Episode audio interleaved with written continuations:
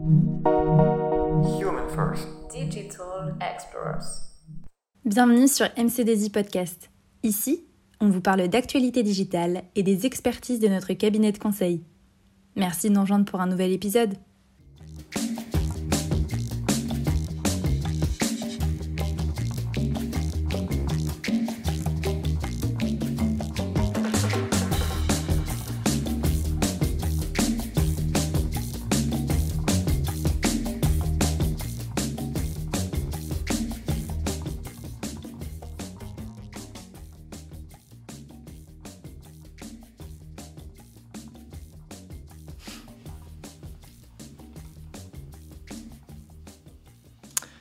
Bonsoir à tous, bonsoir à toutes et à tous. Quelque part, euh, bienvenue chez moi, du coup. Je vais commencer par me présenter. Je m'appelle euh, Nothing Duck. Je suis directeur et associé au sein du cabinet de conseil MC2I. Ça fait 15 ans que je travaille dans ce cabinet et je suis euh, en charge des questions autour euh, des nouvelles technologies et de l'innovation. Et c'est à ce titre que ce soir, je vous convie à un webinar de débriefing autour du CES 2021. Alors, on est très nombreux ce soir, hein, pour le coup. Euh, 280 personnes de connectées euh, à date. Euh, vous êtes très nombreux, juste quelques petits points de règles. Euh, il est possible, vu euh, le nombre de personnes que vous êtes, Pardon, je vais juste couper la musique de fond, ça me dérange un petit peu. Alors, vu le nombre de personnes, euh, il est possible qu'il y ait des petits soucis techniques. On utilise une plateforme de streaming, mais on n'est jamais à l'abri de problèmes techniques. Si jamais vous avez un problème réseau, un écran noir, c'est très simple, pas de panique. Il suffit juste de rafraîchir la page et vous reviendrez sur le direct. Euh, ce soir, nous sommes nombreux. Nous avons bien sûr beaucoup de consultants MC2I qui se sont connectés, puisque c'est euh, un webinaire qui est d'abord en partie euh, pour les consultants MC2I. Nous avons aussi cette année ouvert aux clients et aux prospects de MC2I. Je leur souhaite la bienvenue d'ailleurs. Et puis, dernière catégorie de personnes, nous avons également convié les étudiants partenaires, des écoles partenaires de MC2I. Euh, et je les salue également. Et d'ailleurs, j'ai une pensée relativement émue pour les étudiants ce soir. Euh, je sais bien que la crise du Covid et la crise sanitaire et le confinement et la situation de quasi-confinement est difficile à supporter, notamment pour vous les étudiants. Alors si ce soir je peux euh, quelque part vous divertir au moins pour une heure, fût-il pour une heure, eh bien écoutez, j'aurai au moins atteint mon objectif ce soir. Ce soir, effectivement, nous allons passer à peu près une heure ensemble autour du, du CES. Euh, un programme qui, est, qui se veut assez chargé et je vous propose justement de découvrir ensemble le, euh, l'ordre du jour de ce soir. Alors, le webinaire de ce soir va se faire en quatre parties. Nous allons commencer par une première partie où je vais juste tout simplement expliquer ce qu'est le CES, son histoire, des chiffres clés, tout simplement pour que tout le monde soit au même niveau d'information par rapport à ce forum. En deuxième partie, on rentrera un petit peu dans le vif du sujet puisqu'on analysera un certain nombre de tendances technologiques que j'ai choisies. J'ai choisi la 5G, la mobilité, le développement durable euh, pour euh, du coup échanger avec vous sur ces sujets-là. En troisième partie, on fera un petit focus quand même sur la délégation française au CES 2021, euh, sa présence, sa non-présence, quel, quel a été l'impact de la French Tech cette année. Et puis en partie 4, on reviendra sur un certain nombre d'innovations technologiques qu'on a pu euh, euh, voir au CES 2021 cette année, de manière beaucoup plus rapide du coup, pour balayer euh, un nombre plus important d'innovations technologiques. Et puis enfin, on terminera par une conclusion. Tout de suite, enchaînons.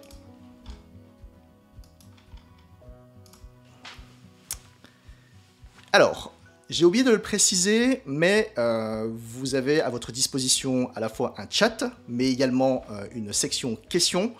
Euh, si vous souhaitez discuter, interagir, tout simplement réagir, utilisez le chat qui est normalement à votre droite. Si en revanche vous voulez poser des questions, utilisez plutôt l'onglet questions. Ça nous permettra et ça me permettra du coup de savoir quelles sont les questions que vous voudriez m'adresser ou éventuellement adresser à, toute euh, l'audience quelque part. Si j'ai le temps, euh, je prendrai quelques questions en live, mais ce n'est pas sûr parce qu'on a un programme qui est assez chargé pour le coup. Et comme je ne voudrais pas terminer en retard, euh, eh bien je vais certainement aller très vite sur ma présentation. Pour autant, s'il y a des questions et si on a le temps, je prendrai tout de même quelques questions. Toutefois, euh, toutes les questions à laquelle je n'aurai pas répondu, on les gardera et on y répondra après le webinar, évidemment. On vous répondra individuellement à tous. Alors, on va commencer du coup par juste une explication de ce que est le CES. Euh, le, CES, c'est l'anagramme de Consumer Electronic Shows.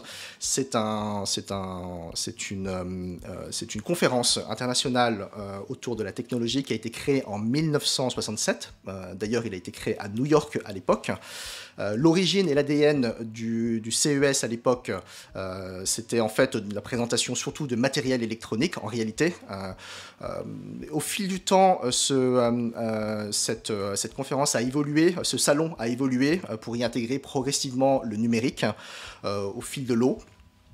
Euh, et aujourd'hui, le numérique est complètement intégré en fait à l'ADN de, ce salon international. C'est l'un des plus connus, si ce n'est le plus connu de tous les salons tech qu'il y a dans le monde.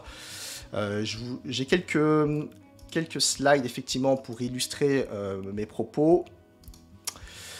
Effectivement, le CES est le plus grand salon mondial autour de l'innovation technologique. Euh, c'est un salon pour vous donner un ordre d'idée en termes de grandeur. Alors, je précise bien que euh, en termes de grandeur par rapport à ce qui s'est passé l'année dernière, puisque cette année, l'édition 2021 est un petit peu particulière, on y reviendra dessus. Mais c'est un salon qui se passe à Las Vegas, euh, énorme, absolument énorme, gigantesque. En termes de superficie, euh, c'est un salon qui fait 270 000 mètres carrés. Je vous donnerai un peu quelques points de comparaison tout à l'heure. Plus de 4000 exposants, énormément d'innovations et énormément de choses en fait qui, ont, qui sont présentées par les grandes marques, aussi bien par les grandes marques que par d'ailleurs les startups.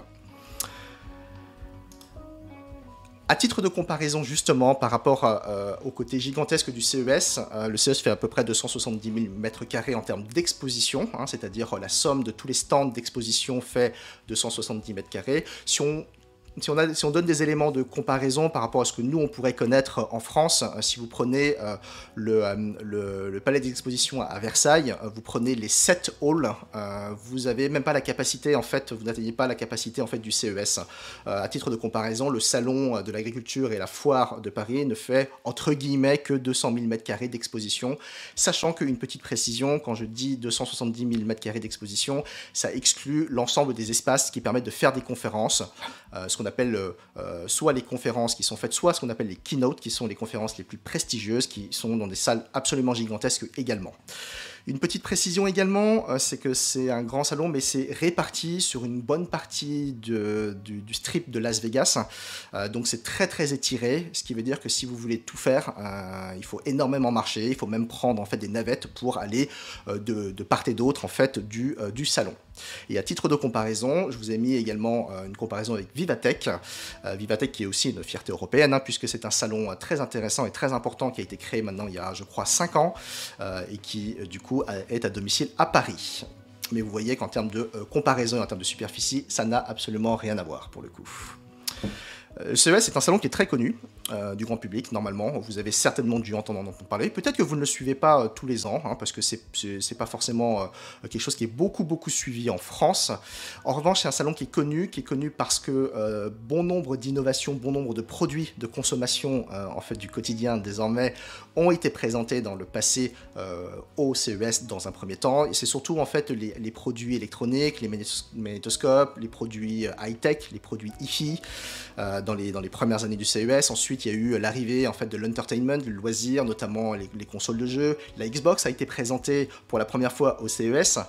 Euh, et puis, depuis, je dirais, à peu près euh, les années 2010, euh, on a l'arrivée de l'informatique dans ce, dans ce salon, avec par exemple l'arrivée des tablettes en 2010. En 2016, c'était la, la, présentation de, non pas de de matériel, mais plutôt de concepts, comme l'Internet des objets ou comme euh, l'économie collaborative. Euh, et puis, euh, de fil en aiguille, ça s'est beaucoup enrichi, par exemple, avec les constructeurs auto, qui désormais, qui désormais considèrent le CES comme un, vraiment un forum et un, et un salon incontournable pour eux. Euh, nous, on suit depuis quelques années le, CES parce que c'est aussi euh, un, salon qui permet de comprendre un peu les tendances, les évolutions technologiques, euh, de comprendre et d'intuiter un petit peu de, de quelle manière un peu le futur va se passer en matière de nouvelles technologies. C'est un, il faut considérer que c'est un salon qui, euh, euh, c'est un salon qui, comporte deux aspects. Un aspect assez classique, exposant, exposition, avec des stands, euh, où, dans laquelle se côtoient en fait les grandes marques, les grandes marques tech, les GAFAM bien sûr, pas toutes, mais, mais la majorité, les grandes marques internationales d'électronique, les Sony, les Samsung, les LG, etc. Et puis vous avez à côté les startups hein, de, toutes les, de tous les pays, 4000 à peu près, 4000 startups qui sont présentes. voilà, vous avez vraiment le mélange en fait de, ces deux mondes qui se côtoient et c'est très, très enrichissant à voir. Vous avez aussi une deuxième partie au CES qui, moi, à titre personnel, est celle que je préfère, c'est les conférences. les conférences qui sont de, de, différentes natures. Il y a plusieurs types de conférences. Les plus prestigieux, c'est ce qu'on appelle les keynotes. Les keynotes, ce sont des conférences qui durent à peu près une heure. Une seule personne est sur scène et parle. Généralement, elle n'est pas interrompue. Elle est toute seule. Et ce sont généralement les grands têtes de pont, les grands CEO des grandes sociétés qui viennent généralement euh, donner un peu leur, euh, leur vision de l'évolution future des nouvelles technologies. On aura l'occasion d'y revenir parce que j'ai quelques extraits justement des keynotes à vous montrer. Qu'est-ce qu'il est prévu? Oui, alors le CES également en termes de, euh, de participation et d'évolution. C'est un salon qui atteint quand même aujourd'hui quasiment 200 000, 200 000 visiteurs. Hein, donc c'est le salon le plus important en termes de, nombre de personnes professionnelles. Il y a un salon qui le dépasse qui est le salon de l'IFA à Berlin, euh, également un salon tech. Euh, il le dépasse en, en, termes de participants tout simplement parce que l'IFA, tout comme Vivatech, est un salon qui est aussi ouvert au grand public. Du coup, vous avez naturellement beaucoup plus de monde. Le CES, c'est un salon qui est réservé aux professionnels. Vous ne pouvez pas y aller à titre personnel. Euh, vous ne pouvez pas y aller avec votre famille, avec vos enfants, etc. Ce n'est pas, euh, ce n'est pas possible. Et de toute façon, ce n'est pas forcément quelque chose de très intéressant. Vivatech est beaucoup plus intéressant pour ça, pour le coup. C'est un salon qui décroît un petit peu ces dernières années, pour le coup. Je pense qu'on a touché un, petit plafond. Euh, il y a aussi la multiplication des salons qui font que euh, bah maintenant, voilà, les gens se répartissent tout, au long de l'année euh, dans les différents salons et ne vont plus forcément au CES. On va passer maintenant à l'édition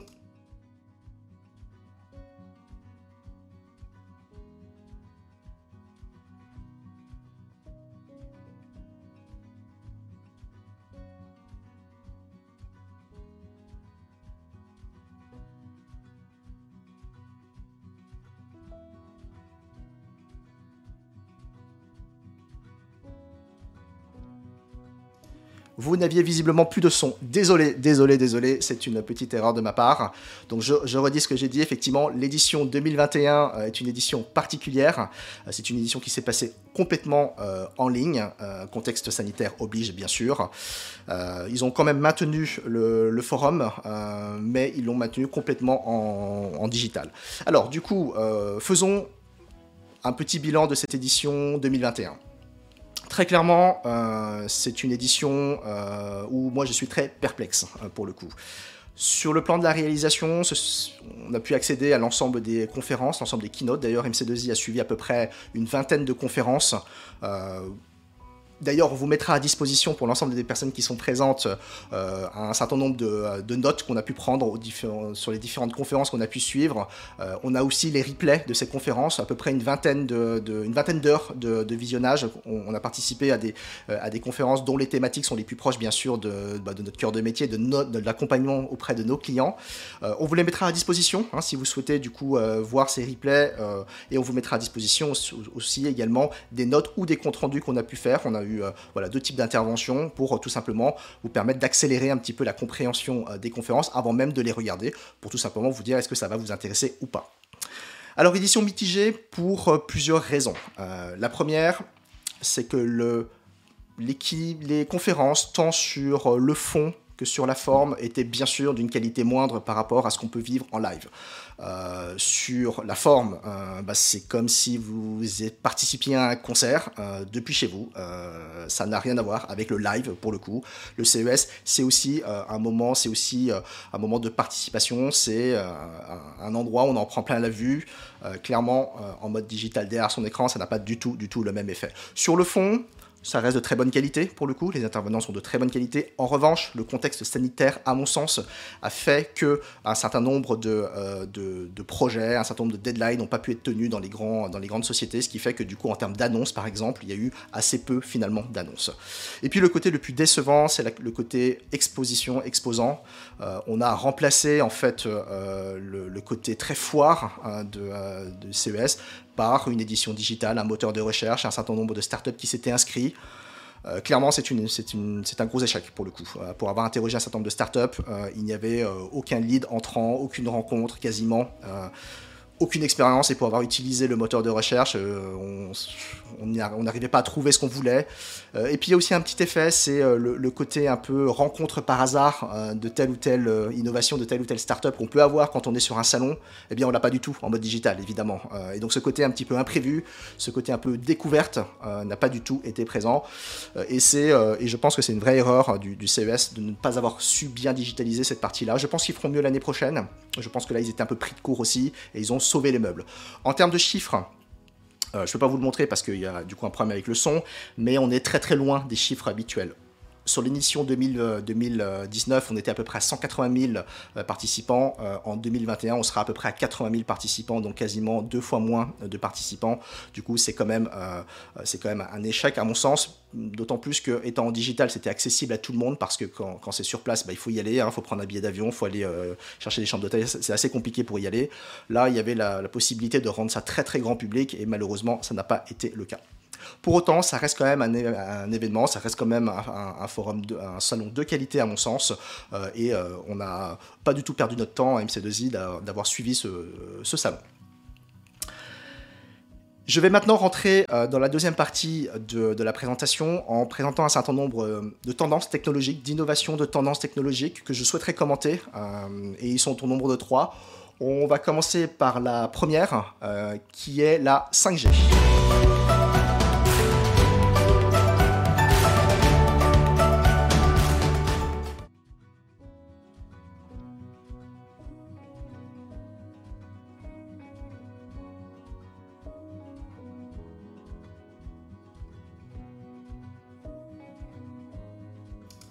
Également encore un petit problème de son. Je vous demande juste un tout petit instant, je vais régler ça tout de suite. Ça c'est les problèmes du direct. Hop. Alors pour ceux qui, euh, ne savent pas, j'utilise un outil qui permet de faire du direct effectivement et euh, je ne l'ai pas paramétré complètement. Je reviens tout de suite.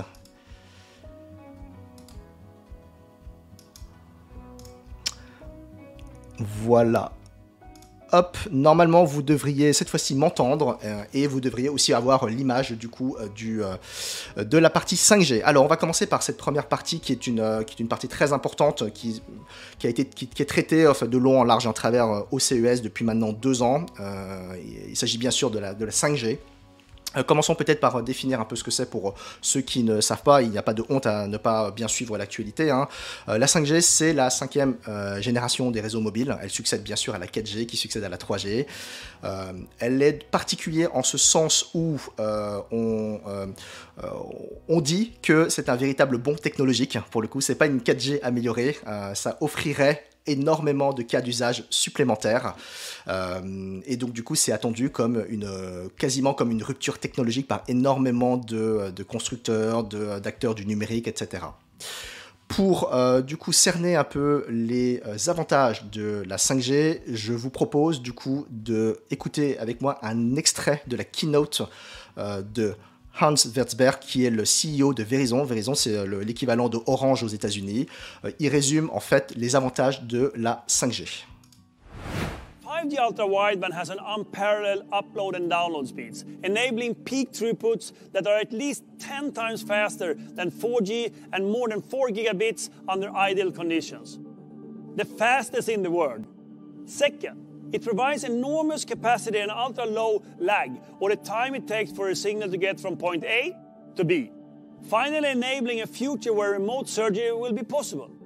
Third, in the future, 5G could support more connected devices than ever before, up to 1 million per square kilometer. And fourth, we'll be able to support mobile connection up to 500 kilometers per hour or approximately 310 miles per hour, allowing you to maintain a signal even aboard high-speed vehicles, whatever on an aerial drone, high-speed commuter train or a self-driving car.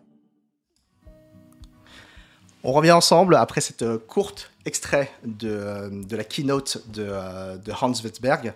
Alors, Juste pour, euh, euh, pour revenir sur les keynotes, j'ai voulu effectivement vous faire écouter euh, un petit bout de la keynote de, de Hans. C'était tout simplement la keynote de départ, de lancement du, du CES. Les keynotes de lancement des CES sont généralement les plus prestigieuses c'est également les plus chers pour le coup. Il faut savoir que les, marques payent très cher hein, pour venir parler euh, en keynote. Euh, je, ne sais pas combien euh, Verizon a payé, mais l'année dernière, j'ai entendu dire que c'était, je crois, Mercedes qui avait ouvert le bal l'année dernière, suivi de Delta Airlines. Samsung, j'ai entendu un chiffre, payerait 10 millions d'euros pour faire une keynote et ils en ont pris pour 10 ans. donc c'est un véritable investissement pour les marques. C'est très important pour eux parce que c'est une tribune qui est très importante. Hein. Euh, c'est très relayé par la presse, hein, notamment le CES est très très suivi par la presse. Et comme c'est très suivi par la presse, du coup les CEO sont tous là. Et comme les CEO sont tous là, c'est très suivi par la presse et vice versa. Du coup, c'est euh, des événements qui sont très prestigieux. Là, euh, clairement, ça n'a rien à voir par rapport à une présentation live hein, pour, pour autant, mais ça reste quand même une réalisation parfaite. Si jamais vous êtes intéressé, vous pouvez écouter l'intégralité de la keynote qui fait à peu près une heure. Si on en revient maintenant à la 5G et, qu'on reprenne un peu l'ensemble des points, hein, des avancées technologiques qu'apporterait la 5G, qu'on étudie un petit peu les cas d'usage, parce que finalement c'est ça qui nous intéresse. Premièrement, beaucoup plus de bandes passantes, à peu près 10 fois plus de bandes passantes par rapport à la, 4G. On dit de la 5G que c'est l'équivalent en fait de la fibre optique par rapport euh, aux technologies sans fil. Euh, mais à mon sens, le débit n'est pas euh, l'évolution la plus importante. L'évolution la plus importante, à mon sens, c'est la latence, la faible latence. Qu'est-ce que la faible latence? C'est tout simplement en fait euh, la capacité que le signal a à traverser très vite et atteindre très vite son, son interlocuteur. Ça permet par exemple bah, de, euh, de, faire euh, de la commande d'un véhicule autonome, la, commande de robots, etc. prenez l'équivalent par exemple d'une visioconférence. Quand vous êtes en visioconférence, vous pouvez accepter un débit plus faible, c'est-à-dire une qualité d'image un peu plus faible. Par contre, vous avez du mal à accepter un décalage entre le son et l'image, de la latence entre, entre les personnes. Voilà, c'est beaucoup plus, euh, c'est beaucoup plus, euh, on va dire, perturbant. La 5G apporte ça, euh, c'est qu'elle apporte une latence très très faible, ce qui permet quasiment en fait de faire de la commande à distance. Troisième avancée, qui n'est pas des moindres, la 5G apporte la capacité, la densité en fait de, de connexion. on passe de 100 000 objets autorisés par kilomètre carré pour la 4G à 1 million de connexions possibles au kilomètre carré. Ça ouvre du coup la voie aux objets connectés, ça ouvre la voie euh, à l'industrie 4.0, etc., etc. Et puis le dernier point qui me semble un tout petit peu moins important encore que, c'est la capacité à maintenir un signal dans une, quand vous êtes en mouvement et quand vous êtes à plus de 300 km/h, c'est là à peu près où la 4G décroche. Avec la 5G, vous restez accroché jusqu'à au moins 500 km/h, en tout cas dans euh, euh, les estimations. Du coup, euh, ça, ouvre, euh, ça ouvre en fait la porte à énormément de, cas d'usage possibles. Alors, je vais justement chercher euh, un slide qui va résumer les, cas d'usage. Alors oui, peut-être une petite précision sur la 5G importante. Alors là, pour le coup, c'est pour les initiés. Quand on parle de 5G, vous avez dû entendre parler en octobre l'attribution des bandes, des bandes de fréquences vendues aux opérateurs en France. Alors il faut savoir qu'il y a une petite arnaque marketing derrière ça aujourd'hui. Aujourd'hui on parle de 5G qui est déployé. En réalité, ce n'est pas de la vraie 5G. Il y a une petite subtilité entre la fausse 5G et la vraie 5G. Je ne vais pas rentrer dans les détails parce que c'est un petit peu technique et je vous, euh, donne une référence, c'est le site de l'ARCEP qui est extrêmement bien fait, qui explique tout ça. Mais en deux mots, la 5G qui a été déployée actuellement, euh, elle est à peu près euh, la même chose que la 4G actuellement. C'est à peu près les mêmes fréquences et c'est à peu près le même matériel. C'est-à-dire qu'on peut utiliser les antennes 4G pour faire de la 5G. Les fréquences sont à peu près les mêmes. C'est juste que le débit sera déjà plus important. Toutes les évolutions technologiques que je vous ai données précédemment, elles seront apportées par la 5G dans deux ou trois ans, ce qu'on appelle la 5G millimétrique. C'est une 5G avec euh, très haute fréquence qui dit haute fréquence dit du coup une longueur d'onde petite, pour ceux qui se rappellent de leur cours de physique. C'est pour ça qu'on appelle ça millimétrique, des petites ondes. Et c'est cette caractéristique qui fait que la latence est faible, qui fait que ça décroche pas, qui fait que c'est sécurisé, etc. Je rajouterai aussi une autre chose, c'est en ce sens que la, 5G n'est pas une 4G améliorée, c'est que en fait la 5G embarque énormément d'intelligence dans le réseau. Ce n'est pas simplement un tuyau dans lequel vous faites transiter des données, c'est beaucoup d'intelligence qui est à l'intérieur des antennes, qui est à l'intérieur du, réseau en tant que tel. Deux, euh, deux euh, évolutions particulière. Ce qu'on appelle le slicing, un réseau 5G, vous êtes capable de le découper en fonction des cas d'usage et d'utiliser des caractéristiques très différentes en fonction des cas d'usage. Vous êtes capable de faire du streaming, vous êtes capable de faire euh, de la de, de l'industrie 4.0 et du coup les antennes sont capables de découper euh, l'utilisation du réseau. Ça optimise complètement euh, les ressources réseau. Et puis deuxième évolution qui me semble importante, c'est le bomb theming, c'est-à-dire que la capacité en fait à ce que les antennes a à à, s'orienter et, à, être directement en lien avec euh, l'émetteur et le récepteur. Aujourd'hui sur la 4G, on émet partout et les récepteurs euh, écoutent, alors qu'avec euh, la 5G, ce sera de la communication quasiment peer-to-peer et ça optimise du coup le signal, un peu comme un laser quelque part. Toutes ces évolutions permettent justement d'ouvrir la voie à d'énormément de cas d'usage et c'est justement ce que je voulais voir avec vous. Si j'arrive à trouver mon slide, voilà, donc les, trois grandes améliorations débit, euh, euh, on va dire densité de connexion et euh, latence permettent d'ouvrir la voie clairement à l'industrie 4.0, à la télémédecine, à la télémème opération, bien sûr à toute, la, sphère du loisir avec, les, casques VR, avec bien sûr le streaming, les jeux vidéo 3D, etc. Bref, voilà, on a beaucoup de contraintes euh, qui, euh, qui, sont du coup euh, enlevées grâce à cette barrière technologique qui sera passée. Alors la 4G, c'est la 5G, pardon, c'est aussi un sujet de polémique pour le coup. comme tout sujet qui passionne, c'est aussi un sujet de polémique et c'est un sujet qui est un peu le terrain de jeu favori des complotistes. Alors il y a une chose que je peux dire moi pour le coup, c'est que j'espère que vous avez vu cette news comme moi, comme quoi il y aurait des antennes 5G cachées dans les masques chirurgicaux, dans le petit, le petit renforcement sur le nez. Certains disent que c'est euh, une antenne 5G. Alors moi j'ai vérifié, hein, je suis allé voir, ce n'est pas des antennes 5G. Euh, et euh, le vaccin n'est pas des puces 5G qu'on met dans, sous la peau. En revanche, il y a un certain nombre de débats qu'on peut avoir. Est-ce que la 5G est plus écologique Est-ce que la 5G est dangereuse pour la santé? Est-ce que finalement on a besoin de ça? Je laisserai à chacun du coup le soin d'avoir son propre avis. Euh, allez voir sur le site de l'ARCEP, c'est très bien documenté pour le coup. Tous ces sujets sont abordés avec des arguments, des arguments, des contre-arguments, etc. Par exemple, sur l'aspect écologique, hein, euh, de manière factuelle, euh, la 5G consomme moins que la 4G à usage égal. Mais certains disent, et je pense qu'ils ont raison, c'est que la 5G apportera plus d'usage. Qui dit plus d'usage, plus d'utilisation de, de la donnée. Qui dit plus d'utilisation de la donnée, dit plus de consommation. Ça, c'est possible pour le coup. Voilà, débat philosophique. Et eh bien sur ce, je vous propose d'arrêter sur la 5G et d'aller sur le deuxième sujet euh, qui est extrêmement important également et qui, est traité maintenant au CES depuis bien trois ans. Je vous laisse découvrir ceci avec une vidéo.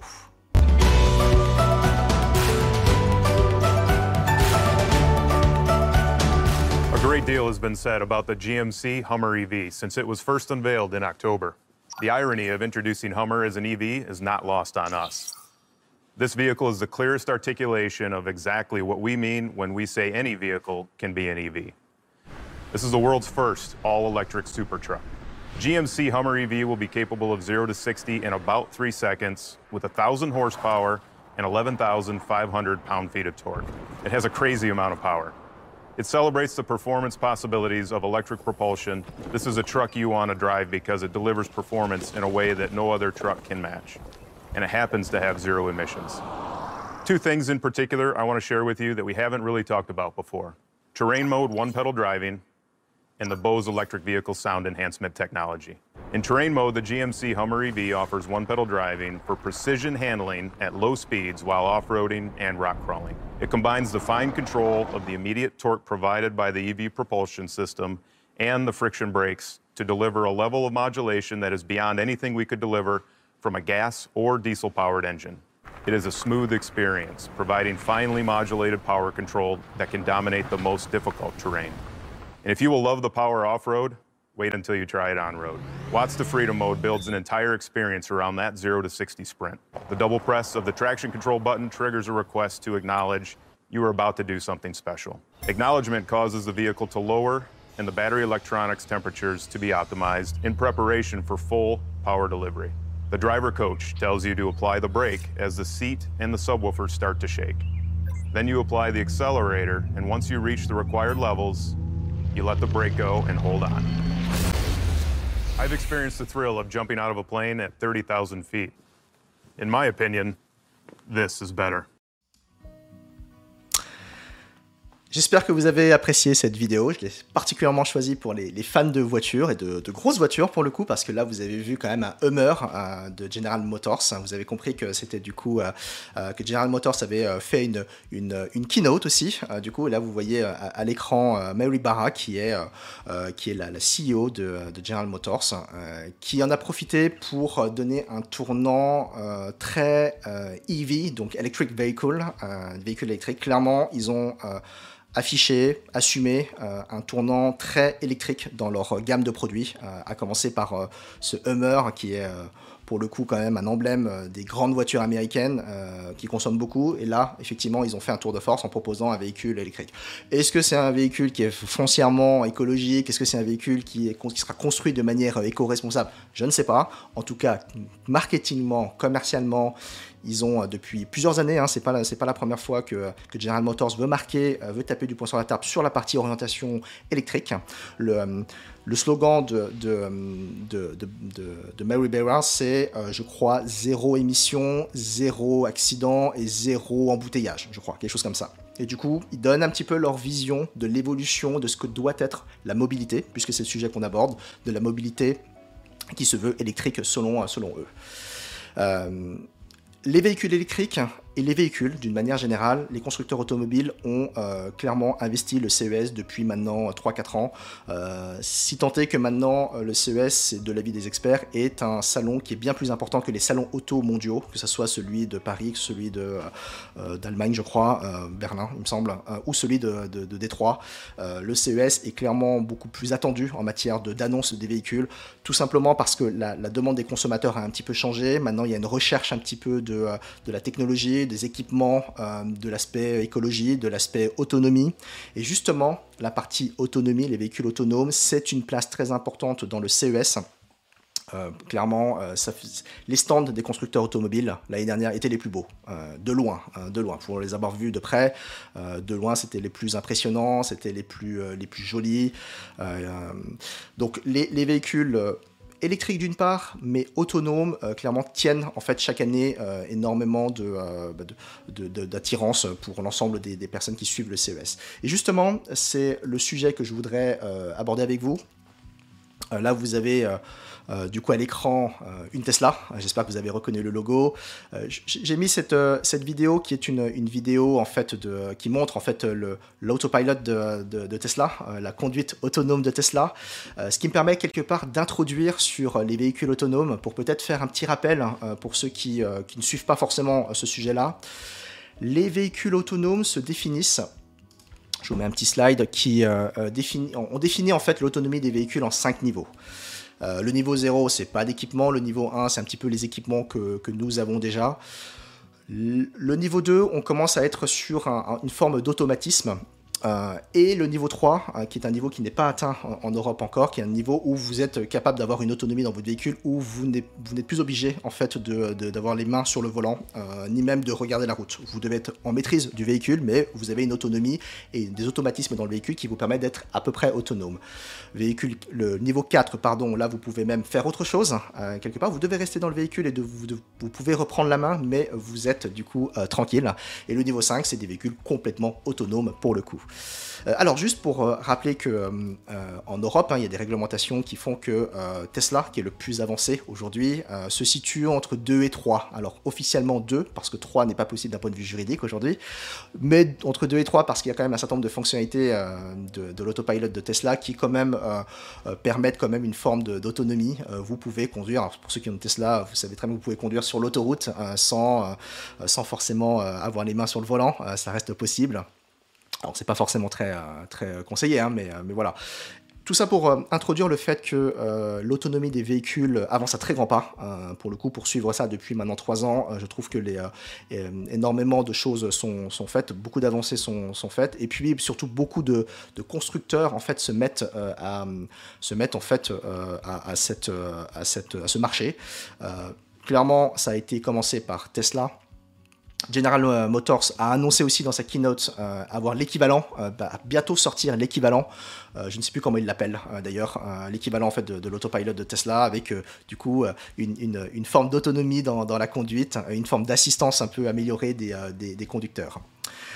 mais également d'autres hein, constructeurs, quasiment tous les constructeurs hein, en fait sont sur ce credo-là.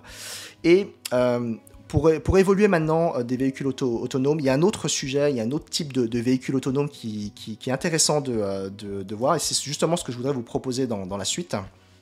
C'est ce que moi j'appelle les livraisons autonomes, c'est-à-dire le matériel qui permet euh, de maintenant de livrer, de faire de, la livraison euh, de manière euh, simplifiée et de manière autonome. Là, vous avez une, petite présentation de, ce que fait General Motors à travers une filiale, une société qu'ils ont créée. C'était une annonce que General Motors a faite lors de ce CES. C'est la création en fait d'une filiale dédiée à des solutions pour les professionnels de la livraison. C'est une société qui s'appelle Bright Drop et qui propose tout un ensemble d'équipements euh, à commencer par une, petite camionnette euh, vous avez tout à l'heure vu un chariot, euh, et puis là vous avez vu des, euh, des attaches, enfin des, petits chariots. en fait, chacun des, chacune, chacun des véhicules sont adaptés à un usage, soit un transport un petit peu plus lointain, un transport à mi-chemin pour, pour les chariots, et puis les, petites caisses là que vous voyez sont vraiment la livraison finale en fait. L'objectif de, General Motors, c'est de ce qui, ce, qui, ce qui est compliqué dans, dans les livraisons, c'est les points de chargement et de déchargement, de ce que j'ai compris. Hein. Et du coup, ils veulent améliorer, automatiser ce côté un peu chargement, déchargement de la manière la plus rapide possible pour, dans les années à venir, euh, gagner de plus en plus de l'automatisme, de l'autonomie, et faire en sorte que eh des véhicules que vous voyez soient des véhicules euh, qui deviennent autonomes. Voilà, donc c'est un petit peu le, voilà, la, tendance euh, que, General Motors se, fixe. en matière de, livraison, alors juste aussi pour, pour euh, peut-être préciser aussi euh, en termes d'enjeux, euh, l'un des enjeux de, la livraison, que ce soit de la livraison de nourriture, de la livraison en fait dans le cadre du e-commerce, c'est ce qu'on appelle le dernier kilomètre. Autant il est assez facile d'acheminer en fait de la marchandise en fait d'un point A à un point B sur des grands centres, etc. Autant il est nettement plus compliqué pour des raisons de coût et d'organisation d'acheminer un produit jusqu'à son point final, ce qu'on appelle le dernier kilomètre. Et justement, ce genre de solution essaye justement d'aller répondre à cette problématique. Et énormément de startups d'ailleurs qui se mettent sur ce credo-là, y compris en France hein, d'ailleurs, hein, pour essayer de, combler ce, besoin aujourd'hui, euh, euh, cet, enjeu du dernier kilomètre. Euh, mais je vois maintenant depuis, depuis l'année dernière que les grands constructeurs se mettent aussi à, essayer de, combler cette, problématique qui avant était plutôt une problématique qui était, on va dire, pris par, par les startups. Pour justement gérer le dernier kilomètre, je voudrais aussi, cette fois-ci, vous, euh, vous montrer une, une vidéo. Euh, vous allez voir de quoi il s'agit du coup. Is working with a variety of partners who are coming together to create this ecosystem of smart cities.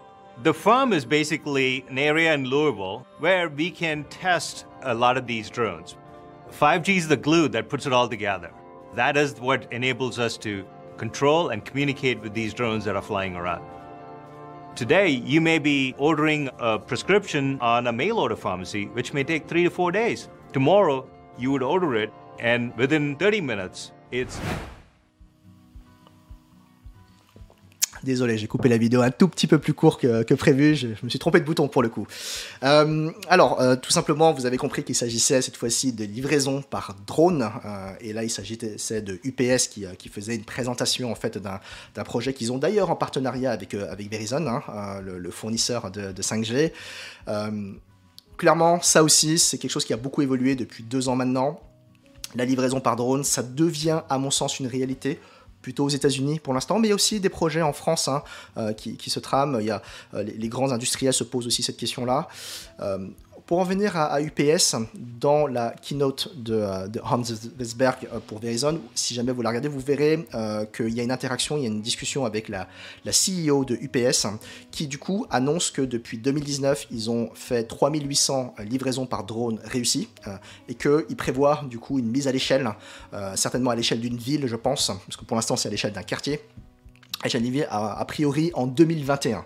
Euh, clairement, le contexte de crise sanitaire, le contexte d'explosion de, du e-commerce va accélérer euh, ce type de, service. Là, on rentre vraiment dans le côté très futuriste des choses parce que euh, vous avez vu les images, hein, c'est des choses qu'on voit dans les films, qu'on voyait dans les films, qu'on voit de moins en moins parce que c'est de moins en moins futuriste aujourd'hui. Ça rentre et ça va rentrer dans le, dans le quotidien. Moi, j'en suis persuadé parce que ça offre aujourd'hui un service qui est compliqué, c'est d'acheminer en fait le produit directement à l'endroit indiqué. C'est extrêmement, c'est extrêmement passionnant comme sujet. voilà, donc je voulais vraiment qu'on parle de ce sujet-là. Et on va rester du coup sur les drones et sur les véhicules volants, ce qu'on appelle les aéronefs. Je voudrais vous montrer également ceci. Là, on va aborder une séquence des. alors là, pour le coup, c'est une séquence qui fait, qui fait toujours un effet waouh hein, au CES. C'est les véhicules volants, c'est les aéronefs, c'est les véhicules de transport de personnes volantes. Alors là, clairement, euh, il y a euh, à chaque fois à chaque fois, chaque euh, chaque édition du CES, moi j'y étais l'année dernière, j'ai eu cette chance-là. c'est l'effet wow assuré. Vous voyez des espèces de quadricoptères, hein, des espèces de, d'engins volants. alors vous les voyez pas voler, hein. d'ailleurs c'est très rare de les voir voler d'ailleurs, mais vous les voyez en grandeur nature. l'objectif de, de, pas mal de constructeurs, parce qu'il y a pas mal de constructeurs qui sont sur ce credo-là, c'est clairement de résoudre le, le, désembouteillage en fait des, des routes euh, et de permettre des transports alors qu'ils sont plutôt des transports de ville à ville. Euh, c'est pas des transports à l'intérieur des villes. Il faut bien comprendre que c'est des transports pour relier des cités en fait. Hein, ce qui, c'est le terme américain pour le coup. Euh, donc l'idée, ça serait de faire décoller ces engins des immeubles, ce qu'on appelle des, des, des VTOL, je crois. Je pense qu'on prononce comme ça, des vertical Take, euh, Land, je crois, quelque chose comme ça. Donc, euh, en fait, des décollages euh, verticaux, verticales, hein, tout comme les hélicoptères, hein, tout simplement, pour justement ne pas avoir de pistes d'atterrissage, de pistes de décollage, etc. C'est évidemment très majoritairement, pour pas dire, pour pas dire dans l'intégralité, des engins électriques, parfois hydrogène pour le coup, mais ça, on aura l'occasion d'y revenir. C'est bien sûr très passionnant à voir. Alors, moi, je suis un peu perplexe là pour le coup parce que euh, les constructeurs annoncent des mises en service en 2024, 2025, 2024. Moi, je, je, n'y crois pas pour le coup. Euh, c'est pas encore complètement au point. On peut faire ça sous forme de, euh, de POC, faire voler euh, pendant, une pendant à peu près deux minutes, mais je pense qu'on est encore loin de transporter des personnes en sécurité avec toute la juridiction qui va, qui va bien. Même aux États-Unis, je pense qu'on n'y est pas tout de suite encore. Est-ce que ça sera dans 3 ans, 4 ans, 5 ans, je ne sais pas. en tout cas, à chaque fois, ça fait effet waouh. C'est toujours intéressant d'ailleurs de voir les évolutions. et d'ailleurs, pour être très clair, les évolutions euh, qu'il y a dans ces sujets-là, c'est souvent d'ailleurs des, arrêts hein, de projets. Hein. Euh, Uber avait lancé il y a quelques années un projet comme ça, avec, euh, ils ont créé une filiale, ils l'ont revendu pour le coup. Donc bon voilà, c'est un marché qui, qui a de l'avenir, hein, c'est très clair pour le coup, par contre qui est nettement plus compliqué à mettre en œuvre. Et faut bien voir aussi que ça, pourquoi est-ce que ça a de l'avenir? Tout simplement parce que ça répond à un enjeu qui est un enjeu de développement durable, et d'ailleurs c'est le sujet qu'on va aborder dès à présent, le développement durable.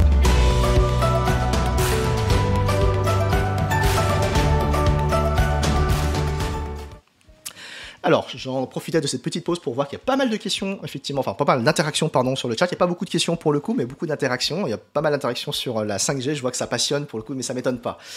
Alors, je vois aussi que du coup, je suis très en retard, mais je vais du coup accélérer. Euh, le développement durable, c'est un sujet qui est, euh, maintenant rentré dans le quotidien du CES depuis maintenant, je pense, trois ans. Euh, ça commence par des grandes annonces des constructeurs. Tous les euh, constructeurs, tous les euh, grands acteurs du numérique ont toujours des actions sur le développement durable. Et là, vous voyez, c'est une présentation commerciale hein, pour le coup de Samsung, je crois, qui dit qu'il a une filiale qui s'occupe de la partie développement durable. Pour être très clair, j'ai jamais adhéré à ce type de discours marketing. Parce que euh, déjà, le, CES, ça se passe à Las Vegas, c'est pas la ville la plus écologique, euh, il faut y aller, c'est majoritairement euh, des longs transports. Je, pense que là, il y a déjà un, décalage de principe avec ce qu'on voudrait faire. Mais bon, c'est comme ça. Et puis ensuite, tout simplement parce que c'est quand même beaucoup d'annonces, c'est quand même beaucoup clairement de greenwashing, hein, pour, pour, être très clair. il y a très peu, je trouve, de, de prise de position très forte pour le coup. Pour autant, euh, dans cette partie développement durable, il y a deux, euh, deux thématiques, deux aspects qui me semblent intéressants euh, à mettre en avant parce que pour le coup, ça peut être des sujets du futur. La première, c'est les batteries. les batteries, c'est un, c'est un domaine qui est assez qui est assez, euh, discret au CES. Euh, déjà, c'est pas très, euh, pas très visuel. Hein. Les batteries, c'est, des choses qui sont à l'intérieur généralement, donc il n'y a pas d'effet waouh. C'est généralement dans des, allées un peu, un peu reculées. c'est dans les, c'est au même endroit que les véhicules, les véhicules autonomes, mais finalement, c'est pas tellement mis en avant. En creusant un peu, ce que moi je peux vous dire, c'est qu'il y a beaucoup d'avancées dans ce sujet-là. Les batteries, c'est un, élément qui est très important euh, pour, euh, pour énormément d'enjeux, comme les smart grids par exemple. Euh, pour clairement avoir une, une politique de véhicules électriques et de véhicules de mobilité verte, les batteries sont incontournables pour le coup. Le problème avec les batteries, c'est que pour en fabriquer, des batteries au lithium, ça demande des matériaux rares, chers et pas forcément très écologiques pour le coup.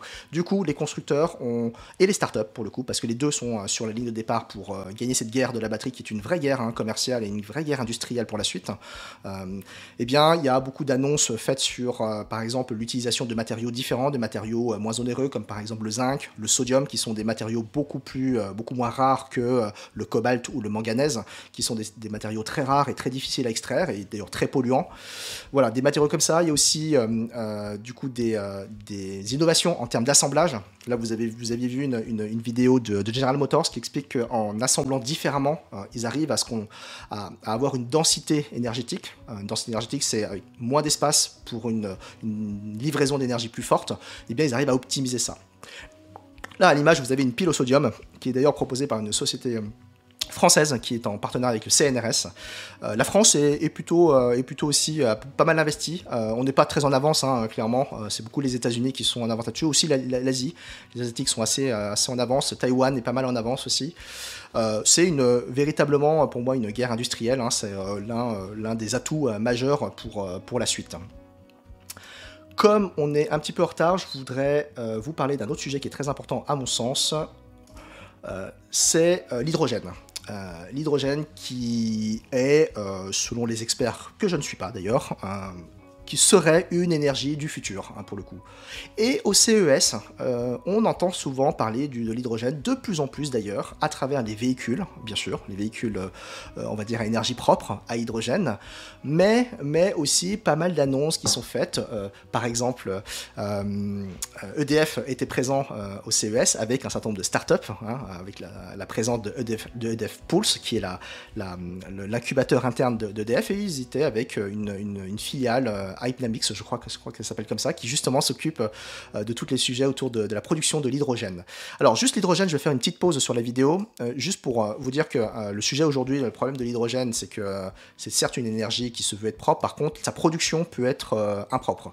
aujourd'hui, 95% de l'hydrogène est produit avec de, l'énergie fossile. je vais juste mettre pause, voilà, et produite en fait avec de l'énergie fossile, donc du pétrole et du charbon, ce qui fait que du coup une énergie propre a été produite avec une énergie qui n'est pas propre. Du coup, l'enjeu du c'est l'hydrogène vert, donc produit avec de l'électricité, en partie, en partie de l'électricité, enfin non, quasiment avec de l'électricité qui elle-même est verte. Du coup, de, l'électricité produite par des panneaux solaires, par des, euh, euh, par, des éoliennes, etc., etc. Le principe de l'hydrogène, c'est très simple. Hein. Euh, vous prenez de l'eau, vous mettez de l'électrolyse et grâce à un courant électrique, ça permet de séparer du coup les, les, molécules et ça vous permet du coup d'isoler les molécules d'hydrogène. C'est celle qui nous intéresse. C'est un gaz et c'est un gaz ensuite qui peut être, euh, quand elle est réinjectée dans une, ce qu'on appelle une pile à, combustible, peut du coup reproduire de l'énergie. Du coup, bah, vous, euh, avec de, l'électricité, vous euh, fabriquez de l'hydrogène, et avec de l'hydrogène, vous refabriquez de l'électricité. Voilà, c'est comme ça que, d'un point de vue du principe, ça marche. Alors, qu'est-ce qu'on fait avec l'hydrogène par rapport au CES Alors, déjà, il y a un certain nombre de, de, de véhicules qui sont à, carburant hydrogène. Là, vous avez, par exemple, un véhicule de transport Vitol qui est fait par, un, par une société française, grenobloise, qui du coup euh, voudrait produire un véhicule de transport aérien euh, à l'hydrogène. Euh, alors c'est pas une start-up, hein, c'est une société qui existe depuis une dizaine d'années, donc voilà, on est vraiment dans l'industrie. Là, c'est un véhicule qui, pour le coup, jette un effet waouh, pour le coup. c'est un véhicule de la société Hyperion, qui qui se définit comme le futur concurrent de Tesla, mais sur le créneau de l'hydrogène pour le coup. Véhicule très futuriste, euh, évidemment avec tout l'automatisme qui va bien euh, et qui veut concurrencer Tesla. Là, vous avez euh, du coup l'Airbus, l'Airbus qui et, l'industrie, l'industrie aéronautique est, également très intéressée par l'hydrogène. C'est certainement le, le, carburant du futur pour les avions. Vous savez qu'aujourd'hui, les avions consomment beaucoup et ça crée des problèmes, ça crée des problèmes sociétaux. L'hydrogène est clairement un des, une des ruptures technologiques qu'il faudrait.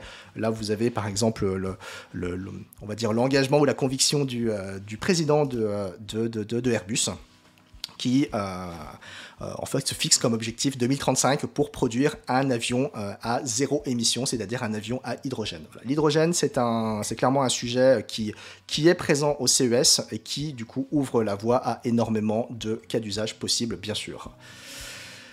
On va avancer puisque je vois qu'il nous reste à peu près 8 minutes, je voudrais pas vous mettre en retard. Euh, on va du coup aller euh, faire une petite pause dans les innovations technologiques et parler un petit peu de la présence française au CES.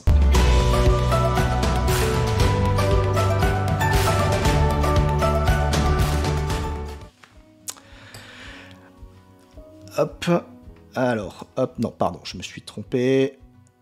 Hop, voilà. Alors j'étais euh, perturbé par, euh, des, commentaires de, Martin Druard notamment, euh, qui en, bon expert du club énergie me dit que ce n'est pas une énergie. Tu as parfaitement raison, hein, Martin. L'hydrogène n'est pas une énergie, c'est un transporteur d'énergie pour être très précis. Mais tu me permettras un peu de vulgarisation ce soir. Je, on va faire une petite pause dans les innovations technologiques. Avant d'y revenir, intéressons-nous à la présence française au, CES, ce qu'on appelle la French Tech juste pour euh, donner un petit peu d'ouverture de finalement comment est-ce que nous, euh, Français, on se positionne dans ce type de salon technologique. Alors, il euh, faut savoir que le, CES est rangé par délégation, par pays. Hein, c'est un peu comme les Jeux Olympiques finalement. Vous arrivez avec la délégation et puis vous, êtes situé, vous êtes placé par délégation. C'est-à-dire que bizarrement, hmm, vous n'avez pas les entreprises, les constructeurs ensemble, vous n'avez pas, vous n'avez pas par exemple les, fournisseurs d'innovation, enfin d'intelligence artificielle ensemble, bah, vous avez d'abord les pays. Et ensuite, au sein des pays, eh bien, les pays s'organisent comme ils veulent. Euh, alors moi, il y a une chose que j'ai jamais compris euh, par rapport à la délégation française, c'est que quand vous allez sur le stand de la France, vous êtes organisé non pas par sujet, c'est-à-dire moi, si je veux aller voir des sujets des, des, sociétés blockchain, je ne peux pas aller voir les sociétés blockchain, je ne sais pas où elles sont, parce que c'est organisé en région. Vous avez la région PACA, vous avez la région Île-de-France, c'est organisé en région. C'est comme ça. C'est complètement aberrant euh, parce que quelqu'un de l'étranger euh, ne comprend rien à nos régions et euh, n'ont pas besoin d'être guidés par les régions. Mais c'est comme ça. Les régions subventionnent en fait la présence des startups, en particulier au CES, et donc du coup aiment bien avoir des pavillons régionaux. Voilà. Ça, c'est à mon sens une anomalie du coup de la délégation française. Il n'y a qu'en France qu'on fait ça. Hein, pour le coup, dans les autres délégations, c'est toujours bien rangé par, par secteur, par domaine, etc., etc. La France est plutôt bien représentée au CES. Hein. Je vais prendre des petites notes parce que là, il y a des chiffres chiffres. Euh, le, premier pays le plus représenté, c'est évidemment les États-Unis. Ils sont à domicile, c'est facile. Et en plus, vous savez, Las Vegas. Pourquoi Las Vegas? D'ailleurs, je l'ai pas dit. Euh, pourquoi Las Vegas? Parce que un, euh, premièrement, la localisation est parfaite. C'est à côté de la Silicon Valley et c'est à côté de Hollywood. et comme c'est les deux un peu les, deux influences du CES, c'est assez du coup assez proche. deuxièmement, c'est la ville qui a la plus forte capacité hôtelière hein, dans le monde et qui est capable d'accueillir 200 000 personnes, voire 250 000 personnes. aucun autre pays qui est capable de faire réellement ça. On a un espace aussi, euh, aussi réduit, avec toute la logistique qui va bien, hein, bien sûr. Alors les États-Unis sont premiers bien sûr en nombre de euh, participants, en nombre d'exposants pour le coup. Le deuxième pays, euh, c'est la Corée du Sud, hein, pour le coup avec 330 participants cette année, stand, qui est un pays qui est éminemment technologique. Le troisième pays, c'est la Chine, et le quatrième pays, c'est la France justement, talonné très très très proche par par Taïwan et puis par la Hollande pour le coup. On reparlera de la Hollande tout à l'heure. Euh, bah écoutez, la French Tech n'a pas à rougir, hein. c'est un, pays d'entrepreneurs. Euh, cette année d'ailleurs, vous avez dû lire la presse, la, France est un des pays qui a levé le plus de fonds pour ses startups en tout cas en Europe. Euh, elle fait pas encore jeu égal évidemment avec les États-Unis ou avec la Chine, mais par contre, voilà, on est devant, euh, on est devant les Britanniques, on est devant l'Allemagne. C'est clairement un pays euh, de, start-upers pour le coup, et ça on peut s'en satisfaire. Et puis les innovations hein, qui sortent de la France sont toujours très intéressantes. Elles sont toujours marquées un petit peu par, par ce qui nous caractérise, c'est-à-dire par exemple l'écologie. Il y a une fibre écologique plus forte en Europe qu'aux États-Unis ou en Chine, hein, ça je vous apprends rien. Eh bien voilà, il y a pas mal d'innovations dans ce sens-là. Euh, d'ailleurs, euh, je ne vais pas en faire euh, des tonnes sur la partie French Tech parce que il y a une consultante qui m'a beaucoup aidé dans cette préparation qui s'appelle Lucie Richard qui a justement écrit un article sur LinkedIn, un article sur LinkedIn justement sur la, French Tech. On va vous le mettre du coup là dans le, chat pour que vous puissiez y avoir accès, le lien direct. Et puis de toute façon, à la fin, je ne l'ai pas dit, mais on enverra une petite synthèse de tout l'ensemble des, sources qui vont permettre de préparer ce, ce pour que l'ensemble des personnes, consultants, clients, étudiants, eh bien, que vous puissiez du coup faire vos recherches par vous-même si vous souhaitez aller plus loin pour le coup. Tout est évidemment sourcé. Je vais du coup aller à la dernière partie parce que je vois qu'il me reste 4 minutes. La dernière partie, c'est tout simplement une partie un petit peu plus euh, légère sur les différentes innovations technologiques que j'ai pu un petit peu récolter, que je souhaiterais commenter. Alors évidemment, il y a un aspect qui est très frustrant parce qu'on arrive bientôt à la fin et on peut pas, absolument pas, parcourir toutes les innovations qu'il y a au CES. Il y a plus de euh, entre 15 et 20 000 innovations qui est proposées chaque année. Euh, voilà, c'est toujours très frustrant parce qu'on ne peut pas tout couvrir pour le coup. Du coup, la dernière partie, c'est clairement une partie un petit peu plus déstructurée, mais voilà, on va parcourir du coup ensemble un certain nombre euh, d'innovations technologiques que j'ai pu trouver pour le coup. Alors, on va parler euh, des téléphones mobiles et des écrans, euh, parce que, à mon sens, il y a là une rupture technologique qui a commencé il y a maintenant deux ans. c'est les écrans. Notamment les écrans flexibles pour le coup. Là, vous avez par exemple un, téléphone LG, le Rollable, pour prendre un peu l'accent anglais, un téléphone dont l'écran en fait se déroule et du coup devient plus grand. Alors c'est pas un écran élastique, hein. c'est un écran qui se déroule et qui du coup forme une surface plus grande pour le coup. Alors là pour le coup c'est moi je, trouve ça je trouve ça dingue hein, pour le coup. Hein. Et vous voyez la, présentation marketing est très bien faite en plus. Euh, ça permet de, passer d'un téléphone à une tablette pour le coup. Deuxième constructeur qui propose quasiment exactement la même chose, une société chinoise pour le coup, Oppo X, le, sujet. Et c'est exactement la même chose. Vous voyez un écran qui du coup s'étire euh, pour le coup. Alors juste, euh, je vais faire une petite pause si vous me le permettez ici pour commenter un point quand même un point quand même d'évolution. Euh, c'est les, les, écrans. Euh, on le voit pas bien, enfin on le voit, on le sent pas forcément parce que d'année en année, euh, on, est dans un mode maintenant de, consommation très forte des téléphones portables et du coup à chaque innovation on ne les voit plus les innovations, mais croyez-moi sur l'aspect écran, il y a une vraie innovation, une vraie avancée technologique ces dernières années. On rentre dans l'ère un peu des écrans souples, flexibles.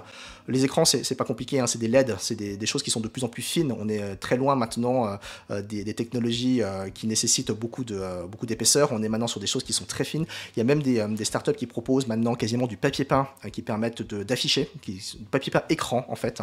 Euh, et je pense qu'on va rentrer dans une nouvelle ère d'IHM très différent. Alors c'est un sujet que j'aurais bien voulu traiter ce soir, mais j'ai dû l'enlever parce qu'il y avait trop de choses à dire. c'est les interfaces homme-machine que j'estime de nouvelle génération. Et les écrans de téléphone portable, euh, je trouve que euh, commence à, se diversifier. D'ailleurs, je, fais une petite parenthèse, le terme écran est d'ailleurs assez mal trouvé parce que un écran, c'est ce qui, comme mon téléphone, c'est ce qui finalement bloque la communication entre deux personnes. Un écran, ça sert bien à ça, ça sert à, du coup bloquer une forme de communication. Du coup, le terme n'est pas très bien choisi et on commence à être maintenant dans des, dans des écrans qui sont beaucoup plus souples, beaucoup plus permissifs, qui commencent à épouser des formes. On est, on, est maintenant dans des, dans des technologies qui permettent de sortir du du rectangle classique. On a, euh, j'ai surtout vu ça l'année dernière, des euh, écrans ronds, euh, ovales, qui épousent des formes. c'est beaucoup utilisé dans les, dans les projets de tableau de bord des voitures pour avoir des écrans qui épousent complètement le, tableau de bord et pas quelque chose qui soit que carré en fait. Les télés aussi, je crois que la suite d'ailleurs de, des, des, innovations que je voudrais vous montrer parle des télés. Euh, je regarde, j'avance vite faire. Voilà, des télés. Euh, alors là, c'est une télé qui est proposée par euh, LG, une télé transparente, alors qui sert aussi de plexiglas hein, pour, pour le Covid, pour le coup. Pour le coup, ils ont, ça, existait déjà avant, hein, mais bon, forcément, ils ont trouvé un peu le credo marketing pour dire que c'est bien sûr Covid compatible, comme ça, vous n'avez pas de, vous de postillon vis-à-vis de votre interlocuteur. Vous pouvez lui parler tout en regardant la télé. Est-ce que ça sert à quelque chose? Personnellement, je ne pense pas, mais voilà, c'est aussi le CES. Il y a des choses qui ne servent à rien et qui font un effet wow, tout comme cette télé. Autre chose euh, intéressante, je vais regarder, est-ce que... Euh,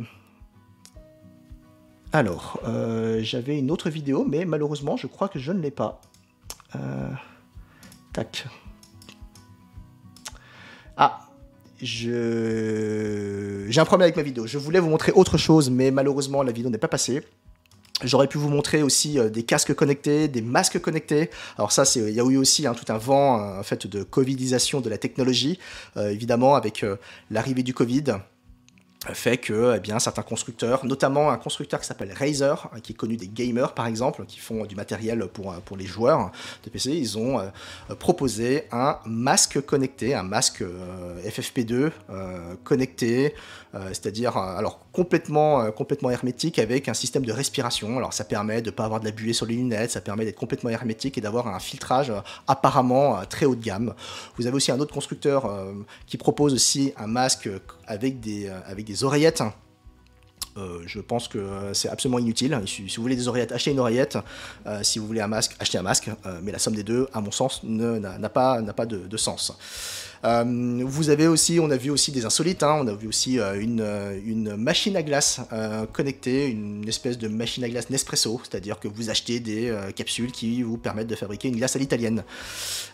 c'est très malin dans le concept, c'est absolument pas écologique, évidemment, donc ça n'a à mon sens aucun intérêt pour le coup. Si vous voulez une glace, achetez une glace à Gendaz, ça fait parfaitement l'affaire. Voilà, c'est aussi le CES, hein. c'est aussi quelque part le folklore du CES, il y a énormément, énormément de choses qui ne servent à rien. La majorité des choses ne servent à rien. L'année dernière, par exemple, il y avait la proposition d'une patate connectée.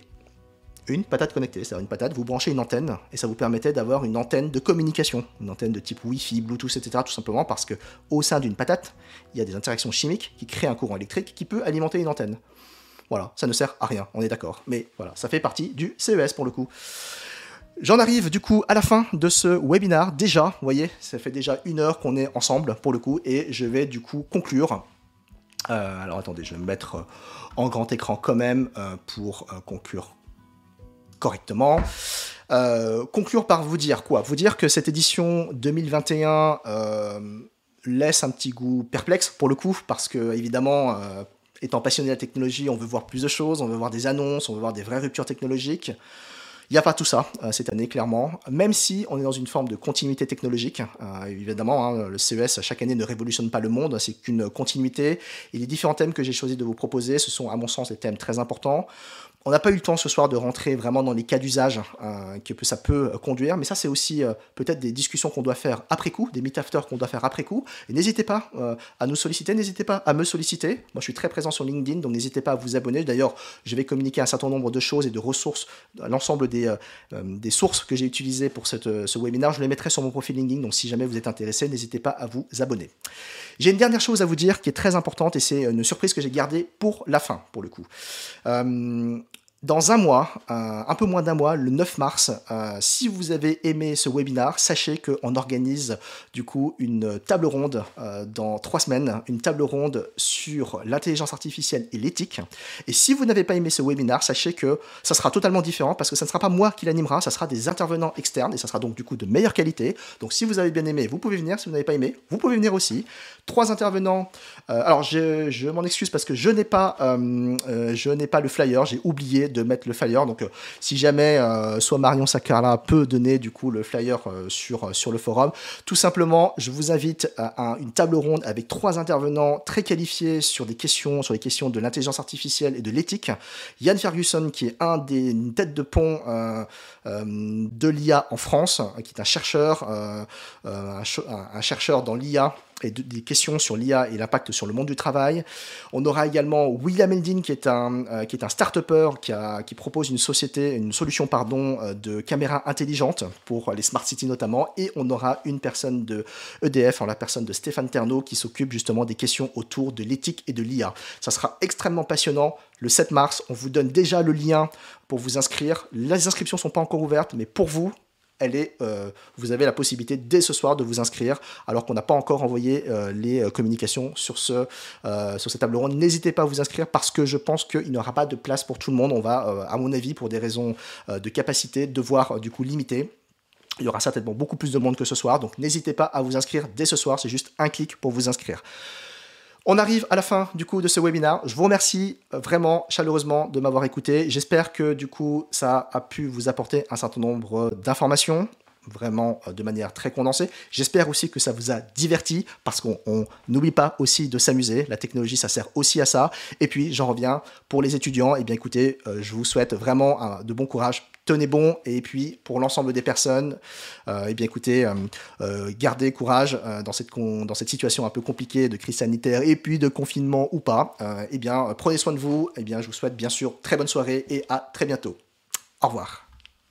Merci beaucoup de nous avoir suivis aujourd'hui et on se retrouve sur notre chaîne de podcast pour découvrir nos autres épisodes.